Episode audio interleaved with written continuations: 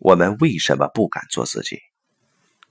既然内在评价系统最健康，但为什么大多数人却形成了外在评价系统呢？舒俊林引用他最推崇的罗杰斯的观点说：“这是因为在成长中，人们得到的积极关注是有条件积极关注，而很少得到无条件积极关注。有条件积极关注的逻辑是：你必须做到 A，我才能给你 B。” B 可以是物质奖励，也可以是精神奖励。在有条件积极关注的影响下，一个人会形成这样的经验：只能表露好的或可被接受的，否则就会被拒绝、被伤害。一个人的成长就是不断学习、修正自己应该如何部分地表露的过程，最终就形成了一套外在评价系统。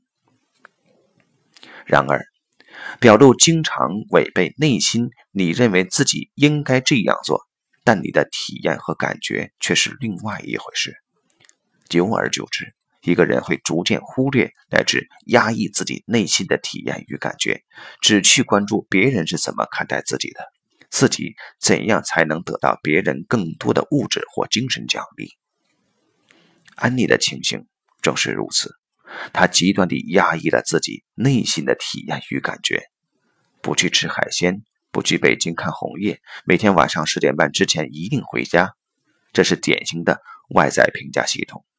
他这样做含义就是：我要做一个好妻子，就是为了得到丈夫的认可。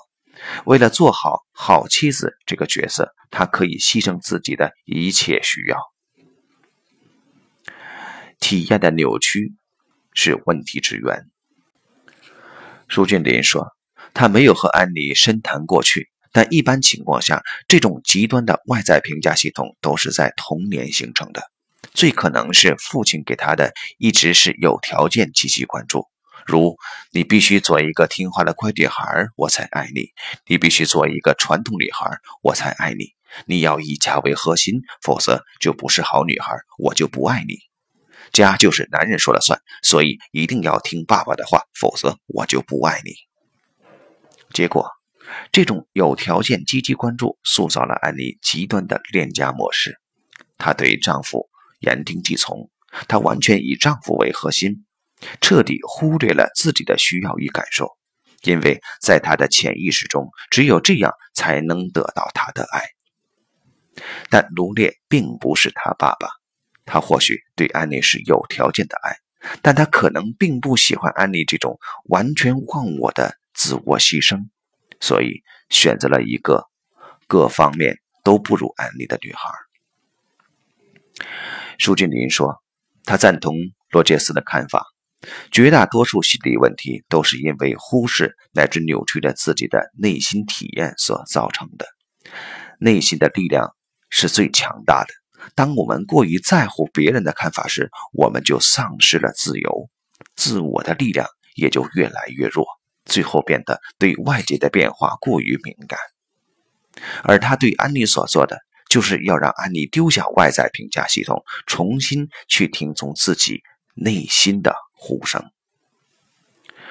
舒俊林说：“其实我们都听到过‘听从内心的呼声，不要在乎别人的评价’的说法。”然而，如果我们不去建立一些我行我素的新体验，那么无论我们多么赞同这些观念，都无法建立起新的内在评价系统来。只有活生生的体验，才能改变一个人的潜意识。而再完美的理论说教，如果没有活生生的体验做支持，是一点作用都没有的。所以，他要安妮找出十几个最容易实现的愿望。在实现这些愿望时，安妮会体验到听从自己内心的呼声是一件多么惬意、多么美好的事情，并自动建立起她的内在评价系统，开始成为自己。